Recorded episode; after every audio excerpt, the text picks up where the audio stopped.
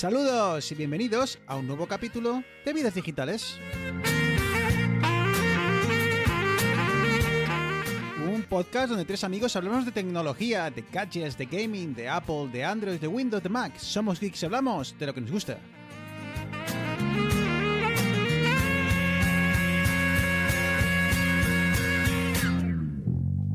No te bajas. Muy buenas, bienvenidos al capítulo 80. Bailar un swing conmigo. Hay que ver qué bien suena esto del capítulo 80. Muy buenas, Arturo. No te bajas. Buenas, ¿qué tal chicos? Encantado de volver a escucharte. Muy buenas, Eneas. Muy buenas. Por fin los tres, ¿eh, Eneas. Sí, sí, los tres mosqueteros aquí Le echamos, a un galope. le echamos un poco de menos, ¿no? Sí, sí, Un sí, poquito. aunque, Algo sea sí. un poco pesaico con lo de siempre, pero se le echa de menos. Encima cometimos el error de no seguir el guion a Eneas y hablar de Apple cuando él no estaba. O sea, para un día que no, que no hacía falta hablar de ello. Eso iba a deciros, que siempre me estáis criticando. Es que siempre hablamos de Apple, Arturo, estás un rato con Apple. Y vosotros os dejo solo y también hables de Apple. Que te, hace- te hacemos de faltar y no, no podemos evitarlo.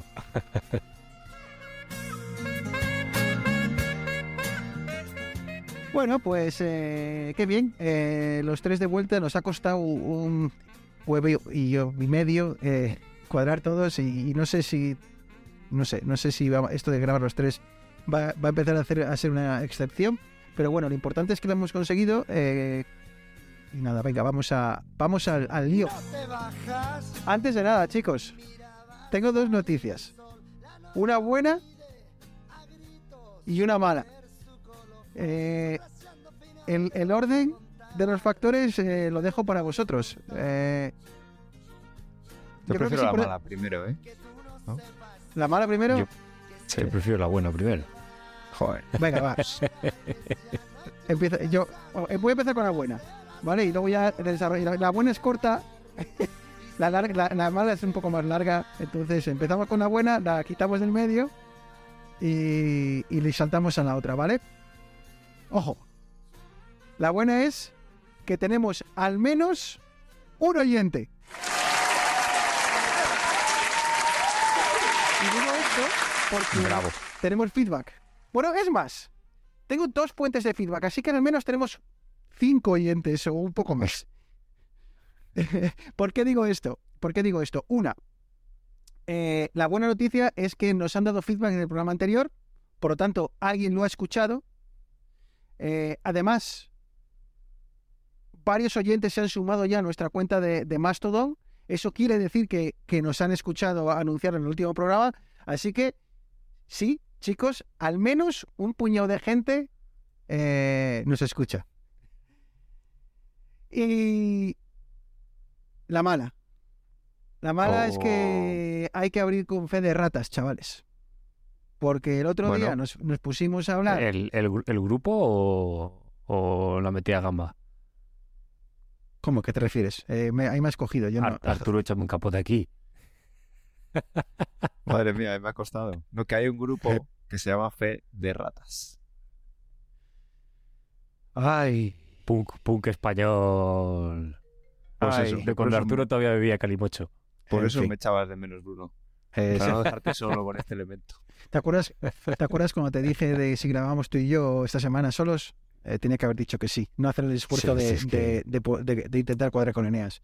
Bueno, a lo que vamos. Eh, lo importante, que Eneas parece que no fuimos del todo precisos eh, cuando estuvimos hablando el otro día de la compatibilidad del, Apple, del eh, HomePod con otros eh, dispositivos. Correcto. Eh, cuéntanos dónde metimos la gamba y, y cuál es la. Bueno, cuál es el. La, la opción. La corrección. problema. La solución Bueno, al problema. No sé si la solución al problema, pero sí cuál es la alternativa, ¿no? La realidad, sí. Básicamente en lo que nos quejábamos, en este caso erróneamente, era que no podías utilizar eh, los HomePod con el Apple TV como salida de audio para, por ejemplo, una PlayStation. Entonces, la realidad es que sí se puede con, con la conexión eARC, que básicamente es una conexión que te permite vía HDMI enviar el audio desde la pantalla, o sea, desde la tele hacia el Apple TV y, por tanto, los, los HomePods. Entonces, eh, creo que para eso, y aquí corrígeme, es el último modelo de Apple TV, Sí, no es- los modelos anteriores. Y ¿puede que sea solamente el tope de gama? Eh, no, en principio, por lo que he leído en internet eh, y lo que pone en la, en la cuenta de soporte de Apple, es que, bueno, que la condición es que sea la última, el último modelo de, del Apple TV 4K. Y como dices, pues que esta, este modelo permite que aquello que envíes a la televisión, eh, pues salga a través del Apple TV a el dispositivo de audio que elijas. Y en este caso puede ser el, eh, el HomePod.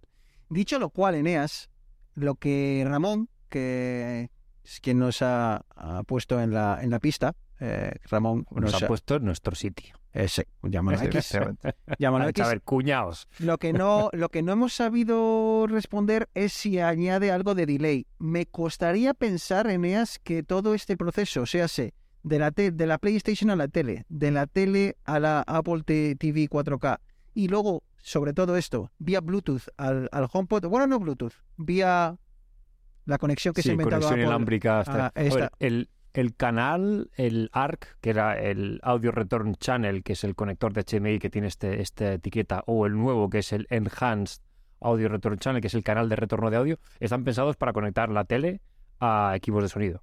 Entonces, es un- una interfaz HDMI que está específicamente pensado para estas conexiones de baja latencia entre tu televisión y tu equipo de audio. Em, seguramente si tienes otro dispositivo que lo envía a la tele, de la tele de vuelta, yo creo que a menos que seas muy quisquilloso, no se debe notar demasiado. Pero en NEAS, por ejemplo, si quieres mandarlos de una consola, joder, es que en la consola, porque una peli, lo que puede hacer el. Y yo creo que lo hace. Es lo que en La hace, sí. propia Apple TV coge y retrasa ambas cosas para saber que Correcto. en las dos. De hecho, no sé si lo seguirá haciendo. eh, te media, que se supone que te media con el iPhone, el retardo y tal. No sé por qué eh, dejaron de comentarlo hace unas versiones. Y bueno, eh, resumiendo, que lo que hace es medir el retardo, pero claro, eh, tú en la consola, cuando apretas el botón, quieres que el tío salte. ¿sabes? No, no te puede meter un retardo. Y no, eso, claro, pero aquí el, el audio, o sea, pero el vídeo sigue yendo de la consola a la tele. Lo único que cambia es que el audio va de la consola a la tele y de la tele a los altavoces. Entonces sí que podrías tener un poco de... eh, estoy ahora buscándolo en Google a ver si hay algún número que pueda... Posiblemente si, si no vemos nada en Google es quizás que no añade nada de retardo, pero bueno, que está ahí la opción, que, que la opción está ahí, tienes que tener la última y que sepas que no solo una PlayStation, cualquier cosa que mandes a, a la, a la televisión, puedes eh, eh, sacar ese audio al- a, tu- a tu dispositivo de audio, o sea, a tus altavoces, que puede ser ya sea un, un amplificador, como es mi caso, como es el de eh, Neas, o, o bien a, a un altavoz. No, no, yo soy, yo soy pobre y utilizo Ah, los todavía no, ¿eh? de la tele. Bueno, No, no, porque es que el, la, la, el pitch de marketing hostia, cuidado. para, para adquirir Dos una barra de sonido... Ha metido dos palabras ahí que ya me he perdido. Pitch y marketing. Claro, esto es, esto es como venderle la tostada a- al, que, al que al final tiene que aceptar o no la compra. Entonces está, está complicado. está Está complicado, ¿no? Está complicado. Pero bueno, oye, chicos, lo importante, que hemos rectificado y hemos abierto con ello para que, bueno, que, que- que quede ahí, que quede ahí clarito. Eh, Eneas, eh, saltamos al siguiente tema. Eh, nos has contado el otro día, bueno, eh, enlazando con una, con, con una conversación que tuvimos hace, hace un par de capítulos, eh, comentamos eso, que hasta el 28 de febrero, o sea, sí, el finales de este mes, eh, el cambio de batería eh, del iPhone eh, va a dar un, salto de precio. O sea, a partir del 28 de febrero, o sea, el 1 de marzo, pega un salto de, precio. Y, y no solo lo comentamos, sino que has seguido nuestro consejo y creo que has estado por la Apple Store, pues eso, cambiando la, la batería de un moderno eh, dispositivo, de un moderno dispositivo de creo igual, ¿cuánto? ¿Hace cuatro años o cinco? Cinco años. Creo que es de 2017, ¿puede ser?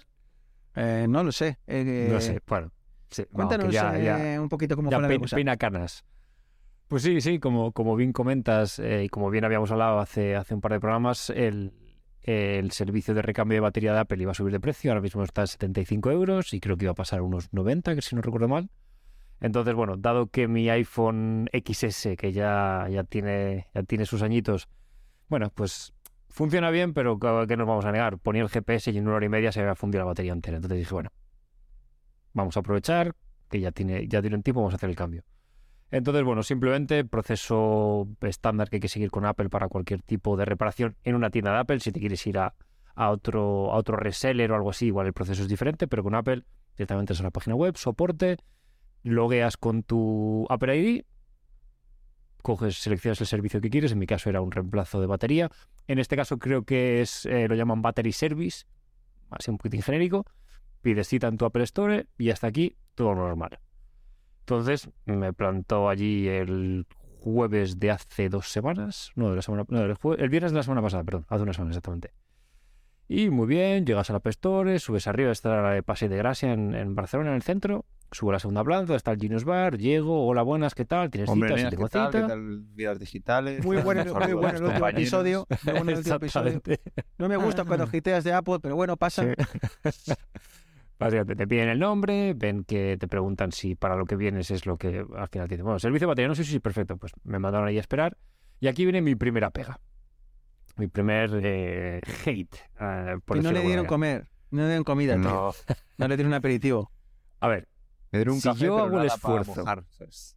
si yo hago el esfuerzo de pedir una cita online, que ellos tienen cada 15 minutos o algo así, lo tienen todo muy bien planeado, tío, no me hagas esperar 15, 20 minutos.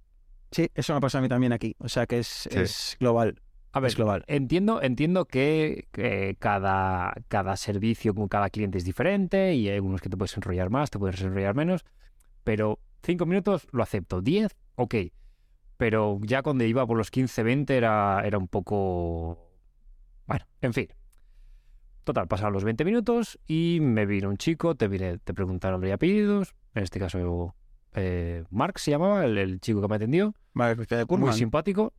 Eh, y nada, se sentó conmigo y me preguntó que qué es lo que quería hacer. Y le dije, bueno, la batería tiene ya un tiempo y quiero cambiarla. Me dijo, perfecto. Vamos a correr un, un, set de, de tests para ver que tu teléfono está bien. Porque dice, oye, que sé, igual, igual falla algo más y ya que te lo vamos a abrir, pues igual podemos cambiar algo, mira y tal. Eh, corrió un, un conjunto de pruebas. Y una cosa que, que me llamó mucho la atención es que me dijo, tengo que correr un test específico de audio. Porque te vamos a cambiar el altavoz.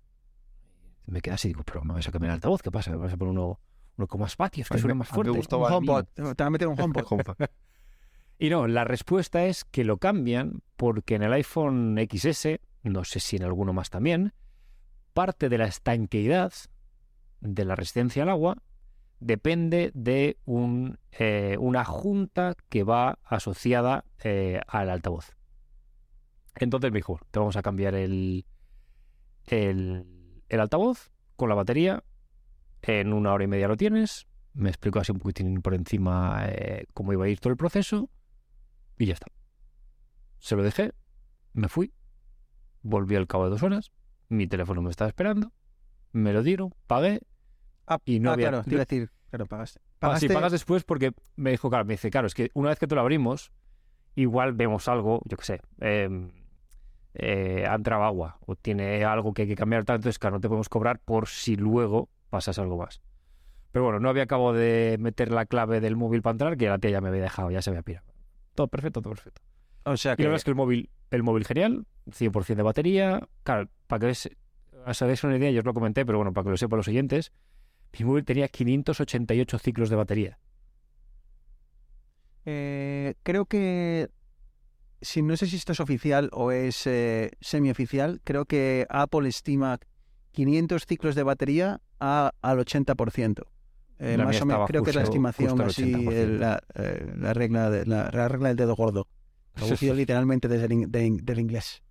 Y luego, el, el- obviamente, el, el teléfono lo han tenido que abrir, lo han vuelto a pegar. Sí que se nota, cuando miras el cristal de atrás, sí que se ve algún punto en los que igual no has sido tan cuidadosos como, por ejemplo, yo lo haría. Si tuviese que quitar el pegamento, pues yo qué sé, me, me- me Ah, ¿sí? retrasaría un poquitín.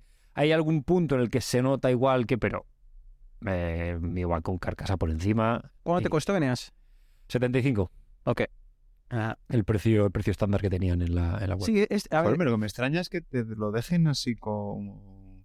O sea, que No, a ver, a ver, entiéndeme, bien. Es raro. Entiéndeme, Soy bastante quisquilloso. Evidentemente no es el eh, como está el móvil de fábrica, porque en fábrica lo hace una máquina con el pegamento nuevo, está todo listo y tal, y aquí está aquí te lo hará un chico. Pondrán pegamento o lo que sea. Entonces, bueno, por poner alguna pega, más allá de los 20 minutos de espera, esto es lo único que diría, pero al final, vamos, la batería nueva, tengo móvil otra vez por otros 6 años. Pues muy bien. Eh, la verdad es que, a ver, es pasta, ¿eh? 70 pavos es pasta y, Claro. y encima gastártelo en un teléfono de hace 5 años, pues joroba un poco, pero es que la verdad hay que aprovechar. Es que si no, dentro de eh, un mes van a, van a ser 100 pavos. O sea que... No, y que esto lo hemos hablado. Yo es que, a ver, para el uso que le doy yo al móvil, ya tengo móvil para mínimo dos años más. Ya. O sea, mal, mal tiene que venir las próximas actualizaciones de iOS para que, para que el móvil mío empiece a renquear. Chicos, ¿quién está metiendo un poco de ruidito? ¿Quién está jugando con un cable? Que voy a cortar dedos. Por Nadie. eso yo, Yo no. estoy con los Ah, auriculares eres, que está eres tú, rozando, ¿eh? Eres tú. está rozando el Vale. micrófono. Y yo, que- culp- yo culpándole a Arturo, pero he dicho... Claro, es que es el sospechoso habitual. Claro. Vale, vale, ya está. Hasta ahora no debería, ahora no debería sonar. Cuando estoy Vale. en los capítulos, tenemos ruidos, pero no tenemos errores. Eso es verdad, eso es verdad. Baja modesto que sube Arturo. Eso es verdad. Bueno, pues a ver, de listillo, Arturo. em, Eh. esta la tenía yo preparada para, para el otro día, pero como nos dejaste en la estacada, eh, la hemos eh, movido para, para este capítulo. Eh, tema API de Twitter. Se ha hablado mucho de la API de Twitter, así que quería preguntarte, lo primero, ¿qué es una API y qué es esto? ¿Por qué se ha armado tanto revuelo con esto de las APIs de Twitter? ¿Que ¿Por qué los desarrolladores o algunos desarrolladores se han mosqueado tanto? Cuéntanos. Vale, pues bueno, API es, son las siglas de Application Program Interface. ¿vale? Ah, ahí está, entonces ya de- sabemos muy bien lo de que es. programación de, de aplicación. Eh, se utiliza mucho, ¿vale? Eh, primero, al final es la manera, pues la interfaz, ¿vale? Para eh, interactuar con una aplicación, ¿vale? Para comunicarse con una aplicación, pues para pedir datos, para transmitir datos, para añadirle datos, ¿vale? Eh, entonces puede ser bien eh, dentro de tu- una propia aplicación que estás haciendo, cuando tú le metes otra librería, es decir, otra parte del otro módulo a esa aplicación, pues tiene ese módulo tiene su API con la que tú le pides cosas, ¿vale? Con la que tú le insertas datos, con la que tú le pides datos, ¿vale? Y en este caso, las APIs eh, de algo como Twitter es cómo te comunicas tú con Twitter, es decir, es eh, la interfaz, ¿vale? Por la que tú le puedes pedir, que bueno, que en este caso son servicios web, ¿vale? Es una API REST que se llama, que tú le puedes pedir datos, ¿vale? Tú primero te tienes, en este caso, por poner el ejemplo de la API de Twitter, te tienes que autenticar, ¿vale? Pues no sé qué método tiene, o auth o, alguno, o algún método, ¿vale? Pues al final tienes tus credenciales, te dan unos tokens, bueno, rollos macabeos, y una vez que estás autenticado, ¿vale? Tienes como un token, una especie de llave, que tú cada vez que pides algo lo tienes que mandar, y cuando lo mandas, pues puedes pedir tus tweets, puedes añadir un tweet, ¿vale? Al final es eh, eso, una interfaz que, con la que te comunicas con un programa o con un... O sea, aquí se extiende programa, servicio, módulo de una aplicación, ¿vale? Es como la interfaz. O sea que si tú quieres crear una aplicación para Twitter o para cualquier otro, otro servicio, eh, necesitas tener acceso a esa API para poder comunicar, hacer que tu aplicación se, se comunique con el servicio, eh, en lugar de básicamente tener a, a un robot fingiendo que es un humano, ¿no? Con el puntero, ¿no? De- del dedo, ¿no? Si quieres mandar un tweet. Sí. Que por cierto, he escuchado el otro día, y ahora, ahora, ahora enlazamos a Arturo, eh, que esto que he dicho de un humano fingiendo los clics, eso, perdón, un, un robot eh, bot, llámalo X, fingiendo los clics de un humano, no es tan descabellado lo que estoy diciendo, porque creo que, que Twitter es, te, te caza si utilizas la API para, para meter spam, pero no quiero, no Mm. quiero pisarte eh, el, el speech, eh, Arturo. Eh, vale, sí, precisamente. o de una forma, pues no sé, imaginaros, hay APIs de todo. Nos imaginamos, yo que sé, un servicio de los horarios de los autobuses, ¿vale? Por poner un ejemplo. Entonces hay muchos ayuntamientos o, o, bueno, la propia plataforma que, que preste los servicios en una ciudad que tiene su API, que perfectamente accesible, algunas públicas, otras privadas que la gente rascando va, va sacándolas, pero una manera de hacerlo de acceder a esos datos si no tienen una API propia. O sea, una API propia, no, propiamente eh, o programada, ¿vale? Un servicio web, en este caso. eh, lo que hace la gente es ir directamente a la página web donde tú estás visualizando esos datos y lo hacen lo que se llama scrapear, ¿vale? Que es eh, leer todo el código HTML, ¿vale? Leer la web, el contenido de la web y sacar pues los datos que, que necesitan. Y es en este caso lo que estaba haciendo Bruno en Twitter sería ir todavía más allá y bueno, aparte de, bueno, también para leer, imaginaros que queremos utilizar la API de Twitter o Twitter para leer los tweets de un usuario, entonces iríamos, eh, simularíamos que somos, haríamos una aplicación que simularía ser una página, un navegador web que pide la página y al pedir la página pues va separando cada tweet y te los va mostrando en la aplicación. Luego para, para un tweet pues le daría el botón de, de crear tweet o escribir tweet y cuando salga la pantalla, él iría escribiendo en esa pantalla y luego le daría al botón enviar, ¿vale? Pues sería una forma un poco... Cutre y rudimentaria. Sí, de hecho, pero no sé si está... eh, eh, si es legal. Es... Oh, no, legal no, no es. Pero es, es, es básicamente, Arturo, si no me equivoco, es uno de los motivos por los que existen los captchas, ¿no? Los famosos, eh, demuestra que eres un humano. Claro, porque- efectivamente. Porque ya, Además- hay, eh, ya, ya hay servicios que son capaces de eso, de fingir que eres un humano y, y, y, vamos, repetir clics y clics y clics eh, día y noche, eh, 24 horas al día.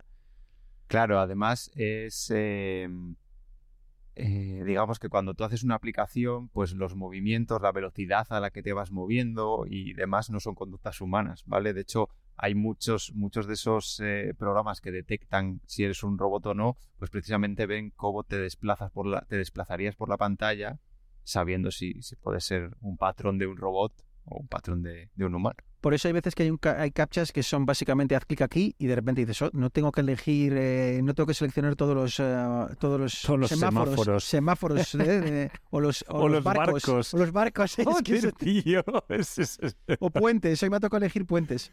Oh, Eh, entonces, Sí, pero por ejemplo, mucha, hay gente que, no sé si salió aquí o alguien me lo preguntó, lo de, joder, que hay muchos captcha el de no soy un robot. O sea, tienes que clicar como, vale, no soy, Sí. no soy un robot. Es como, ¿qué pasa? Que, que una inteligencia, que un algo que resuelva captchas no son, el que lo programa no está, es tan tonto que no sabe decir, ah, no soy un robot, ah, como soy un robot no le puedo dar. es que es muy No, legal. precisamente. Tú lo que, te- lo que tienes que hacer ahí es ir a darle una casilla. Y eso se supone que lo que interpreta es la manera en la que te mueves el cursor para darle a esa casilla, si es un comportamiento humano o no. Eh, entonces, Arturo, ¿qué es lo que ha pasado en Twitter que ha habido tanto alboroto?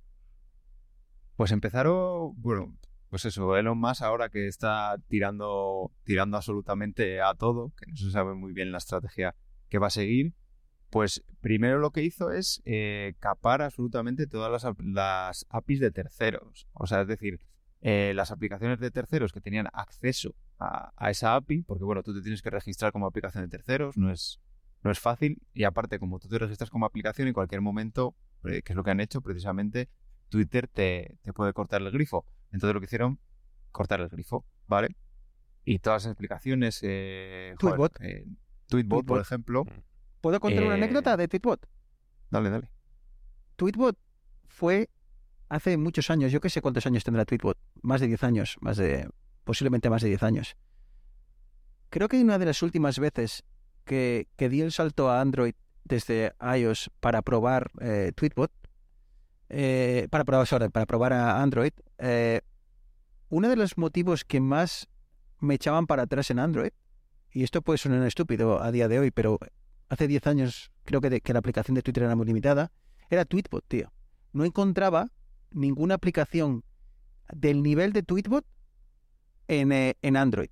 Creo, si no mal no recuerdo, que sacaría una aplicación que se llama Phoenix, que creo que era de un desarrollador español en Android que, que se acercaba, ¿vale? Pero Tweetbot era una aplicación de tan nivel hace 10 años comparado con la aplicación oficial que para mí era un punto, ya era un motivo para, para quedarme en la plataforma. Es que es lo que yo ahora utilizo la de la, de Twitter, eh, bueno, la oficial, digamos, pero en su día sí que utilicé Tweetbot por eso, porque, a ver, y es lo que decían, Twitter se hizo grande por las aplicaciones que tenían de, de terceros. Y lo que hizo Elon Musk, bueno, primero cortó el grifo para todas, luego dijo que iba a ser de pago, empezó a rumorarse que, pues eso, que al final saben quién es, entonces te tienes que registrar y X petición, por cada X peticiones tienes que pagar eh, tanto dinero. Y luego, que creo que es lo que ha quedado al final, es que estas aplicaciones, o si tú entrabas a Twitter por el API, no veías anuncios. Es decir, a ti te servía todos los tweets. Entonces, claro, si tú no ves anuncios y te sirve te sirve todos los tweets, ahí digamos que Twitter no gana dinero, porque Twitter gana dinero cuando utilizas su página web oficial o su aplicación oficial y te come los anuncios, ¿vale? Ahí es donde ganan dinero. Entonces estas aplicaciones no ganaban, o sea, ganaban dinero porque eran de, la mayoría eran de pago, bueno, suscripción o, o tal, pero Twitter a través de ellas no ganaba dinero. Y ahora lo que han dicho es que precisamente en esta API te van a insertar los anuncios que tú estás obligado, tienes que firmar unas condiciones en las que lo vas a mostrar y de esta manera ya Twitter gana dinero. No sé si van a hacer también la parte de que de dejarte, oye, yo quiero hacer una aplicación de terceros, pues yo voy a cobrar a mis usuarios por mi aplicación, pero claro, Twitter, tú no me no voy a mostrar anuncios porque no quiero precisamente y no sé si dejarán pagar, ¿vale? Pero lo último que, que han dicho que puede cambiar mañana. Esto es así. Llámame, Eh, llámame Beretta Musk, baby. Ya, eh, este tío cada día... Despidió a un tío porque sus porque sus tweets no, no eran habían dejado de tener relevancia. tantas visualizaciones. Le pusieron a fuego en el código no que tus tweets estén eh, tengan como más puntuación para ser mostrados más y empezó a ver la gente tweets respuestas chorras que hace que se pone a responder a gente random él se plagó los timelines de la gente de- que seguía a los más bueno bueno. Madre mía. madre mía. Eh, sí, creo que hay, hay pequeñas APIs, eh, bueno, hay pequeños desarrolladores como Barre- Alex Barredo que, que tiene varios pequeños eh, bots eh, pululando por Twitter que, bueno, pues uno muy famoso, no me acuerdo de su nombre, pero es el que te es muy famoso, sobre todo en, en- en Norteamérica, porque eh, a- te, anun- te avisa cuando dos, Eh, Big poco- Tech Alert porque dos, dos cuentas empiezan a seguirse o dejan de seguirse, ¿no? Entonces, eh, al parecer, en España no tiene mucho tirón, pero creo que en Norteamérica muchos periodistas lo siguen porque es la forma que tienen ya de sacar un artículo. O sea, eh, y le Donald- escribe gente para que le meta y le saque de esa lista. Así, ¿eh? Donald Sí. Trump eh, ha empezado a seguir a Elon Musk, o Elon Musk ha dejado de seguir a Michael Jordan. ¿Qué ha pasado? ¿Sabes? Y ya hay un artículo. Igual es que ya no le gustan los Bulls, ¿sabes? Yo qué sé. Eh, entonces, creo que para esos casos, eh, creo que, y estoy hablando de hace una semana, que igual esto ha cambiado, ¿vale? Igual ya estamos desactualizados, como dice Arturo. Creo que iba a haber ciertos casos en los que las APIs iban a ser eh, gratuitas para es- casos específicos. No sé si este será uno de ellos. Eh, por ejemplo, otro bot muy famoso era el que seguía al jet de Sí, eh, el de Elon Musk, el de Elon, de sí, Elon Musk, correcto. ¿Sabes? Que lo que hacía era poner eh, en, todas, eh, en todo momento la ubicación en la cual se encontraba el, el- el jet porque era, una- era eso era algo público y entonces eh, Elon Musk antes de compra del, de Twitter ya se quejó y dijo que eso era ilegal, que no sé si lo intentó Se la denunciar. quiso comprar por 5.000 dólares. la Exacto, se la quiso comprar por 5.000 pavos. Eh, cuando compró Twitter dijo que eso iba a ser una de las primeras cosas que se cargase. Eh, entonces, bueno, eh, que hay pequeños bots por ahí que están muy bien implementados, que están, son interesantes y, y no sabremos muy bien lo que pasará con eso. Pero ya te digo, ¿qué, qué, quiere hacer Twitter? Pues quiere Twitter que utilice su aplicación oficial no solo para los anuncios, también para la nueva pestaña de para ti, ¿no? En la que te, ya te hace esta, esta especie de Twitter eh, de TikTok, ¿no? Formato TikTok en el cual empieza a recomendarte eh, tweets. Es que Entonces, a, a mí Twitter claro. últimamente me da una pereza la aplicación oficial, pero eh, es que da mucha pereza, tío. Da mucha pereza porque ya no sabes lo que estás viendo. Eh, eh, Exactamente, o sea, yo, yo hay un punto en el que digo, ¿qué coño? O sea, ¿qué coño hace esto en mi timeline? claro, a- hace Ah, bueno, años. yo, es que me he cambiado al... si- eh, claro, yo he puesto la pestaña esta de siguiendo y al revés. Para mí ahora, porque antes la pestaña por defecto era la de para ti. Bueno, creo que podías entrar a configurarlo en algún sitio para que te mostrase... eh, pero no sé si te mostraba solo los que estaba siguiendo, pero ahora con la pestaña de siguiendo, precisamente en mi cuenta personal la tengo como siguiendo y ahora veo contenido realmente relevante. Pero ahora, lo, eh, que no, escúchame, Arturo, que no te digo que no sea relevante, ¿eh? Que si el algoritmo se convierte en tan bueno como el TikTok, vas a estar en Twitter horas como un imbécil, ¿sabes? Porque, o sea, Sí. al final Bueno, hay a que mí ya me pasa reconocerlo. con los reels de Instagram, que es un pozo sin Claro. fondo de... Entonces, eh, hay que no me tener mucho toquéis cuidado. Instagram, ¿eh? Me he desinstalado Instagram, que lo sepáis. Yo también, wow, yo ya me lo desinstalé hace mucho. Eh, ¿Sabes lo que estaba haciendo, Arturo? Como medida de anti anti algorítmica. Eh, he vuelto a los eh, algo que tú ya haces. He vuelto a a los a- papel. a los RSS. No, he vuelto a los lectores de RSS, tío. A suscribirme Ah, a, sí. lo- a las 4, 5, 6, 7, 8, 10 páginas que más leo, tío. Y por Sí. eso habréis notado una alta actividad en el, en el en nuestro documento compartido para el programa de que había una pila de noticias puestas por mí. ¿Por qué? Porque me he dado cuenta que usando RSS he encontrado muchas noticias más relevantes, o sea, lo que leía era más relevante. Había- obviamente no leo la fustaña de un, un, chi- un chico que resulta que se traga o se salta un semáforo y se pega contra una señal, que es el típico, típico tiktokero algorítmico, ¿no? Esas mierdas no las veo, pero en- en- en- en- por otro lado sí, me, sí veo igual quizá contenido de mayor calidad, más aburrido posiblemente, pero de, de mayor calidad. Así que te he hecho caso y he empezado otra vez con los RSS y, y de momento Bueno, estoy yo, muy yo contento. nunca dejé de utilizar Feedly. O sea, el, Bueno, yo he el migrado de 99% aplicación, de lo que leo es, es vía Feedly. Además, yo he metido ahí incluso canales de dos o tres canales de YouTube que sí que quiero enterarme de, de todo lo que de todo lo que publican y o bueno, o si publican un vídeo que no me gusta, pues no, porque o sea, yo utilizo eso junto con guardar enlaces en la lista esta de lectura de Sí. Safari. Entonces, yo leo el RSS y lo que me va interesando, los artículos que me va interesando, o sea, yo que sé, pues, una o dos veces al día miro todos los artículos, los que me interesan los meto y luego pues una vez al día o cada dos días cuando ya me pongo a Sí, leer porque es el problema, es que se te interesan. acumulan echando leches.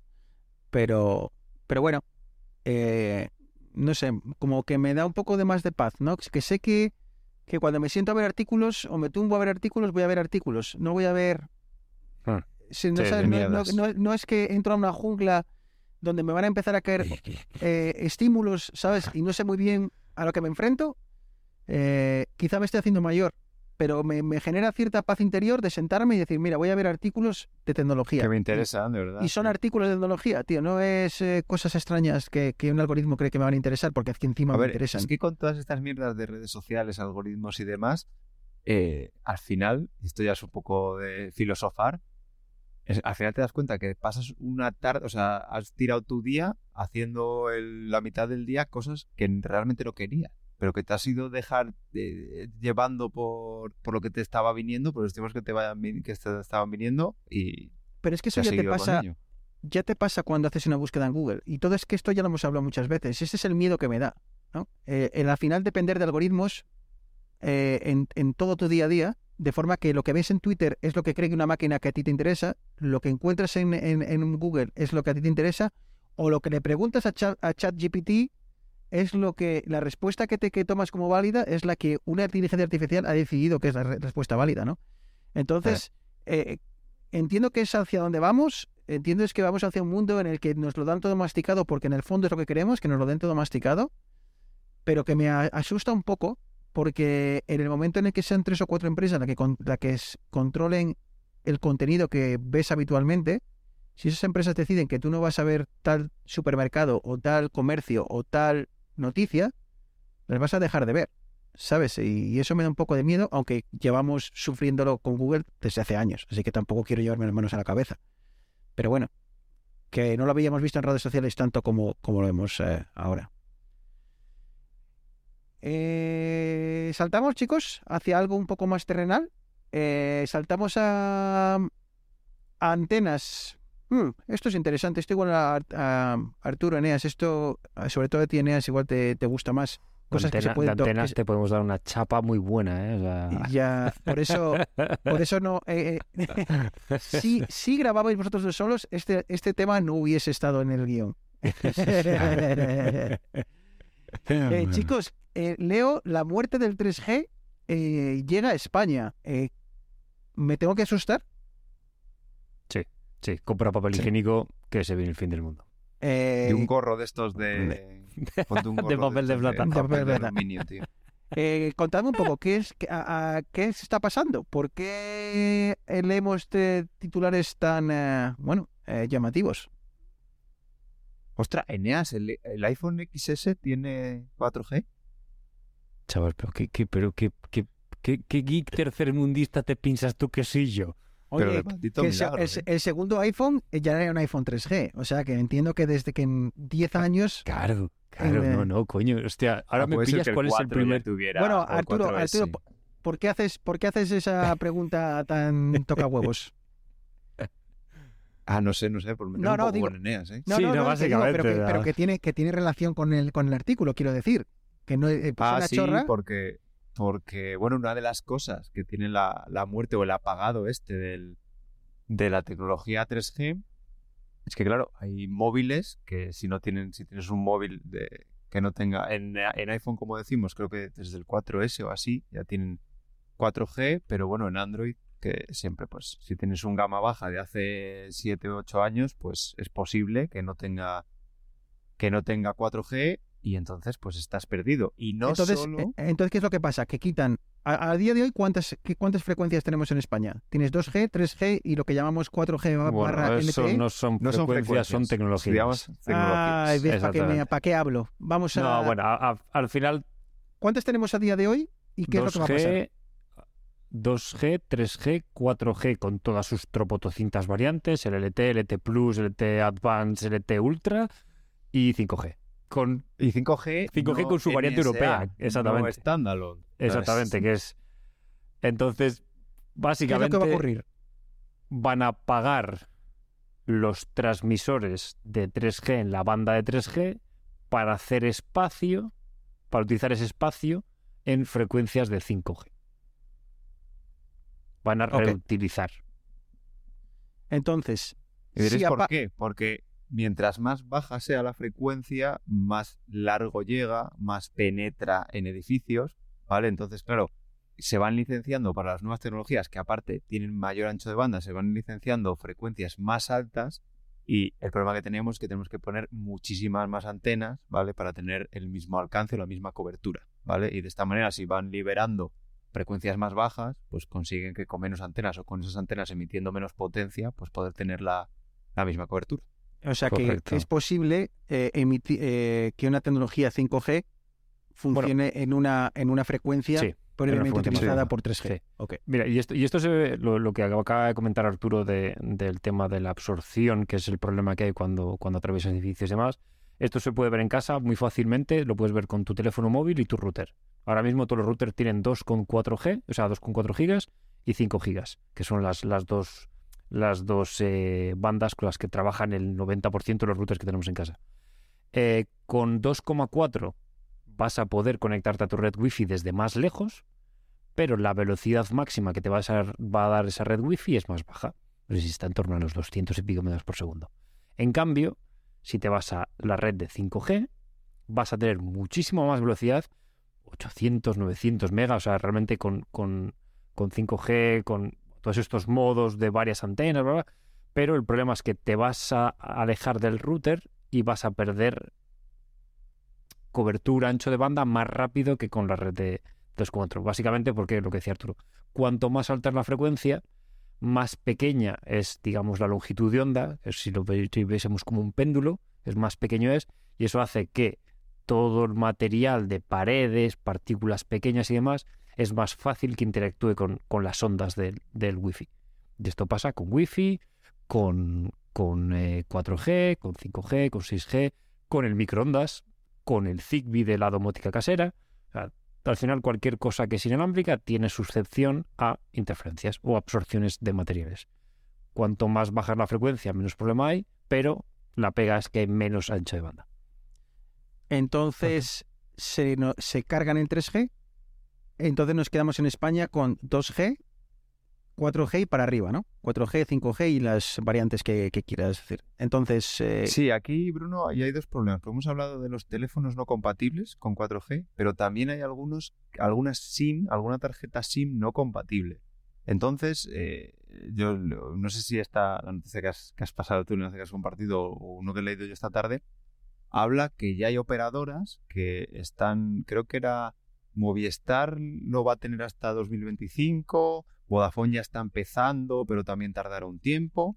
¿vale? Y están empezando a mandar SMS a la gente que ellos están detectando que su SIM no es compatible. De esta manera pueden saber que su SIM, o sea, ellos solo pueden saber que su SIM no es compatible, no que su teléfono, ¿vale? Pero que su SIM no es compatible y que están haciendo uso de esa SIM, ¿vale? Ellos detectan SIMs que se están conectando a sus bases, de, a sus torres de telefonía que no son compatibles con el 4G y entonces les están mandando un SMS de que necesitan comprar otro teléfono móvil y, cambiar su SIM. Pero ¿qué opciones tienen si se ponen cabezones? Oye, que no, ¿qué tal? Pues cuando les apagan el 3G sí que van a poder seguir utilizando el 2G. ¿Y por qué esto? Porque eh, 2G tiene muchas cosas o sea, digamos, o muchas capas de comunicación que no han cambiado en las otras tecnologías, es decir, que reutilizan. Por ejemplo, los SMS son 2G, ¿vale? No tiene, no tiene nada más.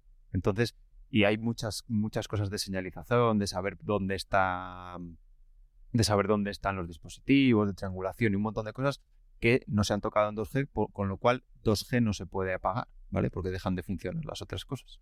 Entonces, eh, aquel usuario que tenga un dispositivo muy antiguo, eh, digamos, bueno, muy antiguo, 8 o 10 años, y que se vaya a quedar en la banda del 2G, eh, ¿tiene que preocuparse? ¿Podrá hacer llamadas? ¿Podrá hacer... o va a tener que... o se va a dedicar a mandar SMS? A ver si tienes, tienes internet con el GPRS, que se llamaba, pero claro, el ancho de banda es, Es muy, muy terrible. pequeño. ¿Y llamadas? ¿Las llamadas eh, tienen algo que ver? No, ¿no? ¿O? Eh, llamadas también puedes hacer, o sea, las puedes hacer por diferentes tecnologías. De hecho, eh, creo, no, bueno, miento, en 3G lo que es la llamada de voz seguía yendo por 2G. En 4G ya hay llamadas de voz sobre que ya es voz IP, como, como nosotros ahora mismo estamos hablando por voz IP, cuando, cuando hablas por Skype, una videoconferencia, es todo por IP.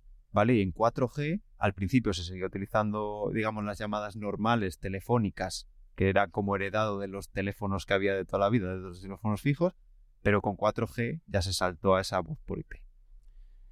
Pues eh, esto nos permite hilar con otra novedad eh, que ha sido anunciada hace poquito y es que parece que a España va a llegar, básicamente, si no me equivoco, por, por ley, eh, un Internet rural por satélite eh, a través de, de Ispasat. Eh, ¿Os apetece charlar un poquillo sobre, sobre el tema? Eh, a ver si resulta que ahora España va a sacar la competencia a Starlink de, de Elon Musk y, y va a haber un lío aquí, Van a banear al Ministerio de Industria de Twitter. seguramente. Eh, ¿a, quién, ¿A quién le apetece arrancar? A ver, si quieres, rompo. Dale. Bueno, dale, dale, Inés. No, no, sí. Te has lanzado. pues, Eh, pues a ver, eh, luego contamos, porque lo primero que estuvimos hablando es que tiene bastantes limitaciones, ¿vale? Pero ahora bueno. mismo, en sitios donde no llega el ADSL, pues yo os cuento una experiencia, pues en- cuando fue la pandemia, pues yo tengo unos, unos, unos amigos que, bueno, pues decidieron que se iban al pueblo, entonces allí eh, tenían conexión de, ADSL rural, que le llaman, es decir, que tienen, no llega la fibra, sino, y tampoco un cable, sino que normalmente son radioenlaces, porque eh, en los pueblos de España hace muchísimos años se instaló el cable de cobre normal, ¿vale? Pero ese cable de cobre a día de hoy no servía para meter ADSL. Entonces, para no volver a tirar todo el cable, lo que hicieron en esos casos es, eh, bueno, para no tirar todo el cable y porque no hay casi abonados en esos pueblos, estoy hablando de un pueblo muy, muy pequeñito.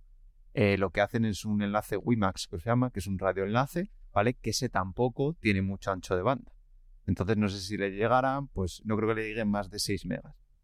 Pero el problema, eh, si tú tienes un ADSL de estos que ya no sé si quedan en una ciudad, ¿vale? Donde te llega el cable, no deberías tener problemas eh, más allá de ese ancho de banda limitado. Pero bueno, para ver eh, Netflix o, bueno, Netflix ya no sé si lo verá alguien, pero o, eh, para ver streaming y demás, no creo que haya problemas. Pero el problema está cuando vas a tener algo, pues jugar a videojuegos o videoconferencias, donde entra en juego, además del ancho de banda, la latencia. ¿Vale? Porque una vez que tú pasas, y esto también viene por lo que hablábamos al principio, una vez que tú pasas al medio radio, ¿vale? Ya no tienes un cable, ahí necesitas tener mucho más control de la conexión y ese negociado, podríamos decir, de conexión de mando yo, escucho, no sé qué, eso provoca un retardo, ¿vale? Entonces el problema que tenían estas personas es cuando necesitaban tener una videoconferencia, tenían que, pues en este caso, pues irse, irse a León, a la ciudad, ¿vale? A tener esa videoconferencia porque en el pueblo era imposible, ¿vale? Por ese retardo. Entonces, eh, la solución que se propone para la España rural es Internet satelital. Eh, ¿Alguien se atreve brevemente y sin eh, cuñadear, eh, explicar brevemente qué es el Internet satelital? ¿O, Bueno, o lo dejamos así? no, no, a ver, a nivel. La, la teoría, o, o, al final, cualquier enlace inalámbrico es fundamentalmente es, es igual. Tú tienes un transmisor y un receptor. La única diferencia es que en este caso, en vez de tener el, el punto de acceso que sería tu router wifi y tu dispositivo con tu tarjeta inalámbrica, lo que tienes es una antena, una, parabólica generalmente, que se conecta con tu satélite. En este caso, la diferencia con, por ejemplo, la gente diría, ah, esto es como el vía digital que había por aquello. Un poco distinto. El vía digital, tú lo que tenías era un enlace de recepción. Te llegaba todo para abajo, tú tienes un decodificador y con eso, con eso, digamos, seleccionabas cuál de los canales que te estaban llegando tú veías. Pero te El- llegaban. Pero te llegaban. No pero tú, tú no tú no transmitías. Sí que después había receptores que tenían conexión a internet, entonces con eso podías añadir servicios y tal, pero bueno, es- es- esto, es, esto es otra historia. El internet satelital es lo mismo, tú recibes desde el satélite, pero con, con la diferencia de que tú también envías hacia, hacia el satélite. Entonces al final es una conexión bidireccional en la que tú tienes un receptor, una antena, que va conectado luego internamente a tu router wifi, a tu switch de Ethernet o lo que sea, y a nivel de usuario es como conectarte a un... te conectas a tu wifi o a tu Ethernet.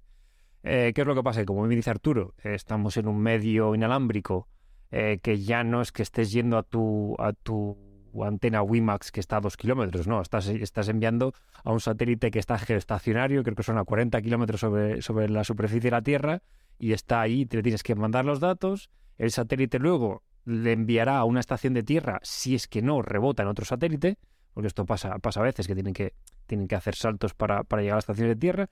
Llega a la estación de tierra, en la estación de tierra va a internet, llega tu petición de google.com que has buscado eh, cambio de batería de iPhone, va de la del servidor, va a la estación base, de la estación base va al- al satélite, si no tiene que saltar de uno a otro y luego va... Total, que te has cambiado tú la batería antes de que te llegue la respuesta de Google con, con dónde puedes cambiar la batería.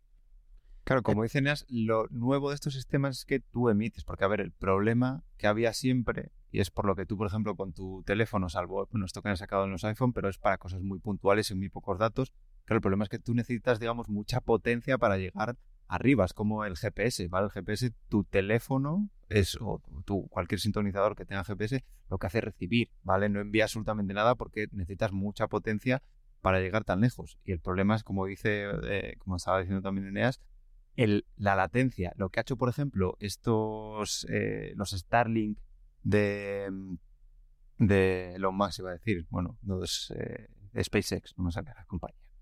Eh, lo que hace, ¿vale? Lo que tiene como diferencia con este sistema es que no son satélites geoestacionarios, que están mucho más altos, sino que son, son satélites que están mucho más bajo, lo que hace, entre otras cosas, que se mm, que haya menos latencia, ¿vale? Porque están más o sea, la velocidad viaja a 300.000 kilómetros por segundo, si no me equivoco. 3 por 10 a la Entonces, 8, sí. Mientras más lejos esté, más tarda. Eso no, eh, no, no tiene más. Eh, entonces lo que hacen estos satélites, lo que pasa es que tienes una constelación de muchos satélites y al final que están girando a toda leche, ¿vale? Eh, dan muchísimas vueltas a la Tierra y de esta manera minimizas el retardo. Lo que pasa es que eso, como, como no son geoestacionarios y no están siempre en el mismo sitio, sino que se están moviendo, pues necesitas muchos más para dar cobertura real en una zona. Queridos oyentes, no os preocupéis que yo estoy aquí Y no eh, entendido de nada. para, para traduciros lo que están queriendo decir estos dos.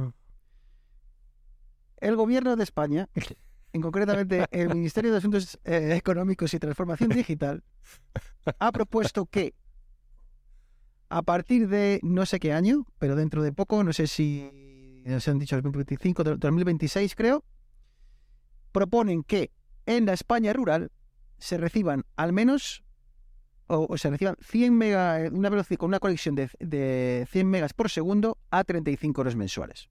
¿Vale? ¿Cómo se va a conseguir esto? A través de estos satélites de los que hemos estado hablando. Entonces, ¿qué dice la letra pequeña? Pues la letra pequeña dice que van a ser unas conexiones, como digo, de 100 megas por segundo, pero va a estar limitado a una cantidad de 100 gigas al mes. ¿Ok? Eh, 100 gigas al mes es poco. Bueno, tampoco diría, chicos, que es poco. O sea, eh, para una condición de para una conexión de hogar, yo la verdad es que hace mucho que no miro cuánto gasto, porque normalmente las conexiones que tenemos en, en el hogar son, son ilimitadas.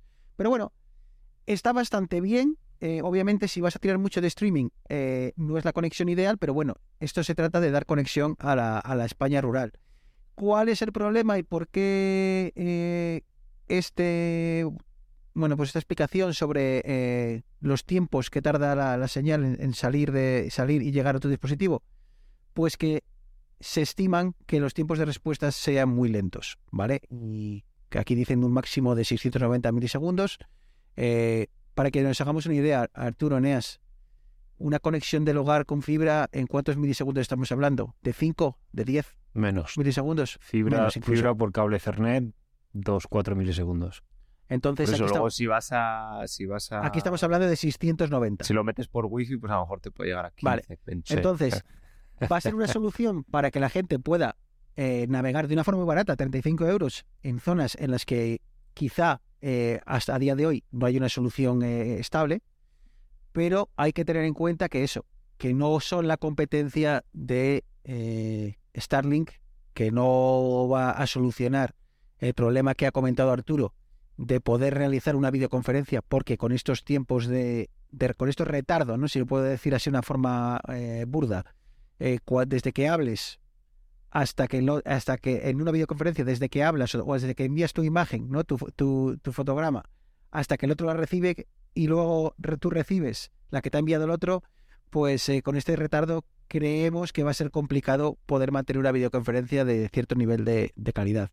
Pero bueno, que ahí queda, que va a llegar No, en y- 2026 y que, oye, quizá te solucione mucho, aunque eso sí, si te llega el 5G, que no creo, pero si te llega el 5G o el 4G a eso, quizá es mejor que tires Claro, de- es, lo que iba a de decir. Que ahora, móvil. ahora mismo, si, si, a ver, si estás perdido en una cuenca que no llega a nada, pues sí, oye, es la única solución. Pero una alternativa, yo lo he hecho, yo he trabajado con, con el portátil conectado al 4G del móvil, con videoconferencias, no llegué a poner mi cámara, pero sí que veía la cámara del resto de la gente y hablando y tal, y la verdad es que el 4G chapó, o sea, para uso incluso profesional de trabajo, sin ningún problema. Y más que Pero ¿os en España... del eh, ejemplo que puse de aquel pueblo al que se fueron mis colegas a trabajar? sí, En ese pueblo no hay cobertura demo.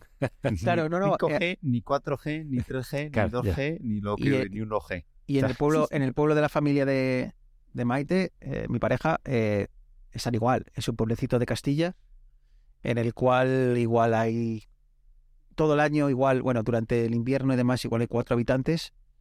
eh, y en, invi- en invierno, pues en verano, pues se multiplicará, pues yo qué sé, igual llega a los 40. ¿no? Pero claro, el problema es que, eh, y ahora he entendido por qué. El problema es que no tienen cobertura, pero celebraron mucho que el pueblo había puesto wifi, ¿vale? O wifi. ¿Qué es el problema? Que cuando nos llaman, Oye, que nos llaman, nosotros oíamos, digo, pero ¿cuánta, ¿qué conexión tenéis? ¿Sabes qué wifi de mierda han puesto? Pero claro, ahora he entendido cuál es el problema. Que no es tanta la velocidad, sino ese retardo que hacía imposible una Sí. llamada por WhatsApp. sí, efectivamente. No, iba a contar que precisamente en mi pueblo, lo- lo he desvelado, estaba hablando de un pueblo ficticio en mi pueblo, eh, no tiene cobertura, pero tiene antenas. Que es, que es lo bonito de esto. De hecho, acabó la vuelta, una etapa de la Vuelta Ciclista a España y en la Camperona, si lo conocéis, la Camperona. Pues las antenas están en territorio del pueblo, pero el pueblo no tiene cobertura. Sí, Es curioso. que Igual está ahí en un punto ciego. Sí, justo claro. La- está como- la- ¿puedo- en el puedo hacer una es que, ¿para qué voy a preguntar? Bueno, ya pregunto. ¿Las antenas emiten de forma, eh, ¿cómo se dice? ¿Omnidireccional? ¿O apuntan hacia un... Te quiero decir, cuando una, cuando una señal llega a una antena de telefonía, ¿emite 360 grados o, o está más o menos direccionada hacia un punto? Eh, se pueden hacer de las dos. Sí. Normalmente las que se suelen instalar en las ciudades, eh, bueno, en los sitios normalmente suelen ser eh, omnidireccionales. Eso o precisamente se instalan eh, omnidireccional. ¿Por qué? Porque luego cuando se hace el estudio, los estudios de cobertura, más o menos tienes un círculo alrededor de cobertura que eso lo transformas en un hexágono, ¿vale? Y de esa manera es como dividen el terreno, ¿vale? En Ajá. hexágonos. Por eso suelen hacer, aunque la propia antena no emita en, eh, toda la- en 360 grados, pones 4, 5, 6 antenas juntas que sí que cubren todo, todo ese espectro. Pero en este caso es porque queda la sombra, digamos, por abajo. Es porque hay terreno y el, el valle está muy hundido, entonces digamos que no, Que no llega. que no llega. Pasa por encima. Sí, buah, eso esto, lo de las antenas es un, o sea, es un, es un mundillo lo de las difracciones, dispersiones. Es entretenido, entretenido. Bueno, Eso sí, café entretenido para muy pa- cafeteros. Entretenido para ti. Lo que sí es entretenido, eh, ya para... Joder. para... Joder, cómo se notan Ojo, aquí las tablas, eh, madre mía. es eh, algo que llevamos mucho tiempo esperando, sobre todo los usuarios de Mac eh, con eh, procesadores M1. Los malos, los usuarios de Mac malos. Eh, no, no, no, lo no, hay que- creo que aquí voy a, a- a discutir un poco. ah, no, ah, ah, no, yo creo que no estoy de acuerdo contigo. A día de hoy, bueno, vamos a hacer un paso para atrás. Cuando los dispositivos de, de Apple, los de ordenadores de Apple tenían procesadores Intel, eh, era muy sencillo instalar Windows en, el, eh, en ese ordenador. Eh, se trataba de a través de Bootcamp, que era una utilidad desarrollada por la propia Apple, o sea que Apple te lo permitía y te lo ponía muy sencillo. O había otros softwares de virtualización, como puede ser Parallels, por ejemplo, que te permitía, pues bueno, instalarlo de forma que desde tu procesador de, desde tu MacOS, pues pudieses eh, abrir una aplicación en concreto bajo, Windows. Eh, ¿Qué pasó? Que dimos el salto a los M1 y esta capacidad de, utilizar eh, Bootcamp desapareció. Desapareció porque Apple pues nunca puso un interés muy grande en, ello y también porque Windows o Microsoft en este caso nunca lo quiso poner fácil, ¿vale? Microsoft tiene una versión de Windows para ARM, pero la forma de conseguirlo era muy difícil, la forma de instalarlo era a través de una- cuenta de desarrollador. Ni uno ni otro eh, hacían nada porque esto se solucionase. Eh, ¿Qué ha ocurrido, chicos? Que parece que hoy, eh, fresquito, fresquito, Windows ah, o Microsoft ha dado el paso y va a permitir al menos facilitar esta instalación de Windows sobre Mac, sobre eh, virtualizado, sí, sobre Mac. Eh, bueno, lo va a permitir de una forma, quizás va, va a facilitar la adquisición del sistema operativo para que sea para que sea instalado a través de Parallels. Eh, ¿Qué tal lo he explicado? ¿Me he liado un poco o, bastante bien? Eh, mejor No. que nosotros con las antenas. Bueno, entonces ni tan mal. Bueno, tampoco quiere decir que lo haya hecho muy bien entonces, ¿eh? Eh, chicos, eh, ¿qué significa esto? Eh, que todos los usuarios que tengan un, un M1 y necesiten utilizar una aplicación que corra bajo Windows, eh, van a poder hacerlo. ¿Van a poder jugar? No. Pero sí quizá vayas a poder utilizar software que, por el motivo que sea, corra solo sobre Windows y que hasta ahora pues eh, no podías utilizar. Eneas, Bueno, eh, no lo sé, o sea, no sé qué, porque uno de los problemas por los que Windows no liberaba esta manera de distribución de su sistema, eh, o no daba estas licencias, digamos, a terceros, a ordenadores que no eran suyos, que no tenían su propio hardware, digamos, eh, para estas instalaciones, era que el Windows sobre ARM era un auténtico desastre. Han trabajado muchos, muchos estos años en, en mejorarlo, pero era, era un auténtico desastre. Y aparte, eh, eh, digamos que, el, que el- precisamente la arquitectura Apple Silicon, ya los últimos procesadores, también los Intel, ¿vale? la, arquitectura Apple Silicon, tiene la parte de virtualización eh, muy desarrollada. Y quiero decir que la penalización en rendimiento es, o sea, no tiene nada que ver con lo que había hace 5 o 10 años. Eh, es decir, que, es que no, es- no, no quiero poner cifras, o sea, pero es que la penalización es mínima, ¿vale? Una vez que está aportado, ¿vale? Que está, digamos que virtualizamos eh, todo, porque toda la parte de gráficos, que aproveche la aceleración gráfica y demás, pues Apple, con los Apple Silicon precisamente, liberó todas esas APIs, con lo cual imagino que en Parallels habrán eh, implementado, esas, o sea, Windows ARM habrán, habrán implementado para que se utilicen esas APIs. Y si las utiliza, pues no te diría yo que no fuera una máquina donde se, se pudiera jugar, ¿eh? es que sabes lo que no dan soporte ni a DirectX ni a OpenGL. Ah, vale. Claro, es que ese- el- Claro. el, Entonces es problema el, de es el estas problema. es cuánto, cuánto te, te dejan hacer. Eh, cuánto Es que al final virtualiza la CPU. O sea, Claro. la GPU. Claro. Bueno, Entonces- a ver, es, es alguien que se ponga a hacer un driver, también te digo, pero eso pues, tiene que, tiene que interesarlo a, sí, o a uno. Pero leía, leía en este artículo de Ars Technica, que Ars Technica es un, es un blog en inglés, es- es- quizás sea para muy cafeteros, pero sí, los, los artículos son súper largos, pero pe- pe- hablaban precisamente de que hay, hay un grupo de usuarios de Linux que llevan mucho, mucho, mucho, mucho tiempo intentando crear drivers para ARM, eh, base- básicamente a pico y pala, ellos mismos. Y creo que están todavía muy, muy lejos de conseguir eh, eh, estos drivers para que Linux corra de una forma casi nativa eh, en, en ARM, Ah, es que en ARM. eso es una tarea un poco que- titánica, ¿eh? Por ejemplo, y es una de las desventajas que tiene, y eso que Apple ya lleva unos cuantos años cuando sacó, ah, recuerdo cómo se llama la librería de gráfico, de Metal, ¿vale? Pero es que DirectX tiene muchísimos más años que Metal. Metal y Apple llevan tiempo intentando desarrollar esa API de gráficos y metiéndole pues mucha gente y, y mejorándola año a año, pero todavía está de lejos, por un lado, para la parte de gráficos de juegos eh, de DirectX y por otro de, de Nvidia, no me acuerdo cómo se llama, para todo el tema de Machine Learning y demás. Metal es un- el niño pequeño comparado eh, con las APIs gráficas que, tiene, que tienen en Nvidia. Porque no es algo fácil. O sea, que es como, joder, ¿y eso por qué? Si ojo, Apple, ¿sabes? Apple no se va, se queda atrás en eso. Pues sí, pues porque precisamente no se ha centralizado eh, hasta hace unos pocos años en eso. Entonces ahí, ahí se nota. Y aparte que no tiene el apoyo de la industria. O sea, me refiero, si el día de mañana eh, dicen que van a sacar 10 juegos AAA super guays exclusivos para Max y se pone las pilas Apple haciendo el driver, pues obviamente acabará saliendo. Que es lo que pasa ahora con, con DirectX, que tiene sentido seguir evolucionando y, que siga funcionando bien porque tiene a la industria detrás. Mm, Pero bueno, es una buena noticia, porque habrá muchas, muchas, muchas aplicaciones que ahora podrás correr. Eh, obviamente aquellas que necesiten de apartados gráficos, olvídate, pero habrá muchas aplicaciones que hasta ahora no podías y que vas a poder eh, correr posiblemente, en, como decía Arturo, en bastantes buenas condiciones. Un ejemplo que me viene a la cabeza, eh, Power BI. Power BI que pertenece a Microsoft no tiene versión de, creo que se llama Power BI. Sí, es que ese es, exact- exactamente el ejemplo que os comentaba antes de mi compañero de trabajo y esa fue la razón por la que devolvió el Mac, el MacBook Air M1 porque no podía correr Power BI. Exacto, Power BI tiene una versión para ordenador desktop eh, que solo corre en Windows.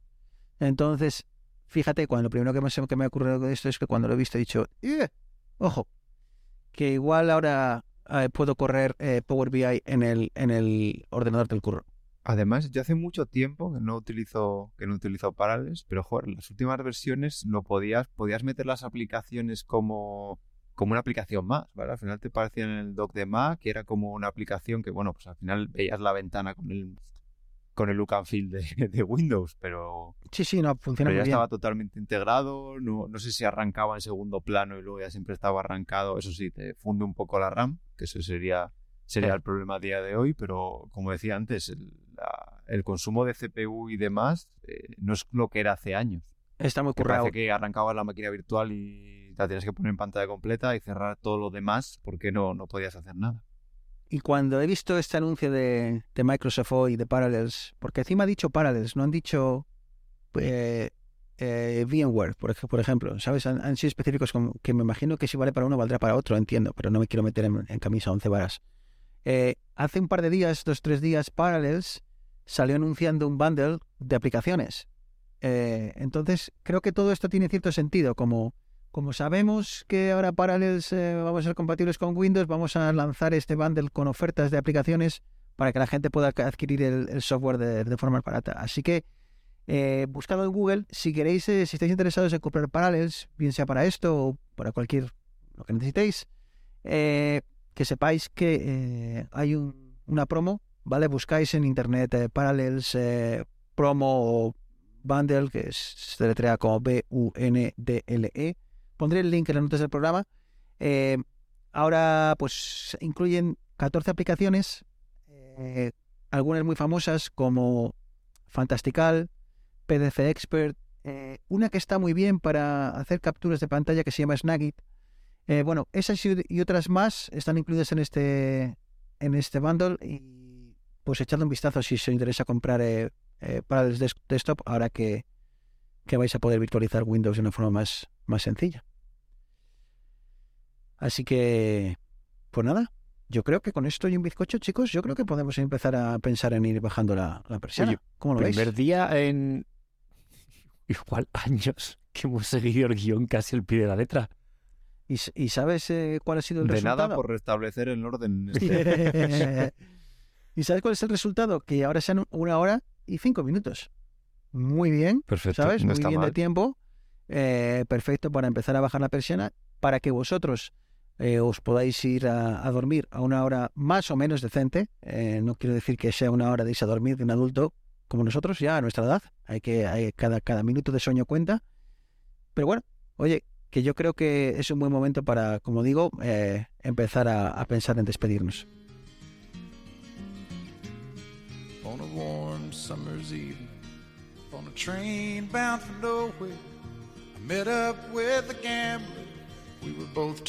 Qué recuerdos tener esta canción, madre mía. we took turns En- entre ca- hablando de antenas, hablando de Sí, sí. frecuencias y encima con esta canción nos va a caer la lagrimita. Good, ¿eh? good Aquellos old tiempos. times. Madre mía, yo tenía hasta pelo y todo. out of reading people's faces, knowing what the cards were by the way they held their eyes. Bueno chicos, pues eso que llegamos a- al final de, de otro episodio. Eh, hoy no tengo nada de comida pensado. No, hoy no veo ningún, nada, ningún alimento a, que sacar a, a colación. Así que yo creo que hoy lo vamos a dejar pasar. Eh, a menos que vosotros eh, queráis eh, sacar a colación alguna... Yo te voy a dejar un dato. Un dato, simplemente. Si tienes Joder. tiempo para que alfajores. Alfajores Sí, sí. y Yo lo creo que son mucho, ¿eh? alfajores Sí. Habana. Puedes irte al de Sí, chocolate o, al, o al que es como una cobertura blanca. Pero Habana es un tipo o es una es marca. una marca. Alfajores Habana. Es- Claro, pero te viene de Chile. No, es que ellos es de los Argentina. presentaron Desde Argentina. A mí me los, Ah, los ah, traía vale, mi jefe Eh, cuando venía de, cuando venía de Argentina. Eh, yo te dejo el dato. Dale, dale una vuelta a ver si puedes encontrar por allí, por las tierras frías del norte, alfajores. Y después de que te haya volado la puta cabeza, nos cuentas. pero... ser- Alfajor, ese gran desconocido. Sí, sí.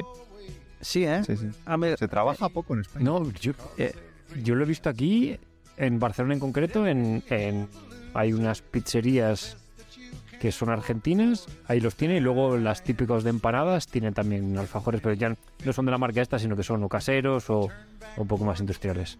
¿Son de dulce de leche o...? Dulce de leche y chocolate.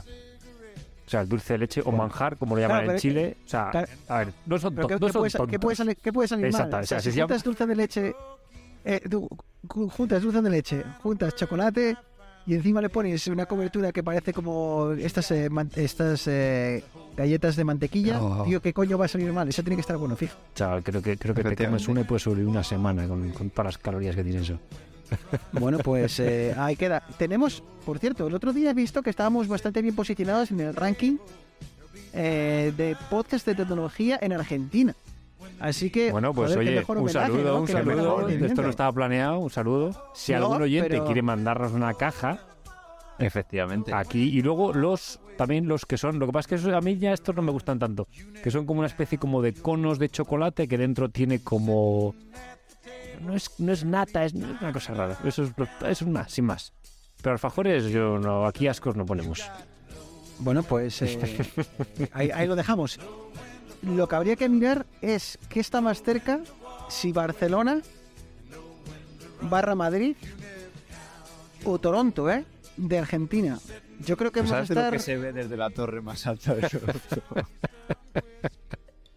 Es que si te- no te he respondido porque tendría que meter un pitido, se me iba a olvidar y iba a quedar grabado y, y no, no merece es la pena. esto es por tardar tanto, o sea, por, por alargarnos tanto en la despedida. Ya Ya me desvariamos. deja de funcionar el cerebro.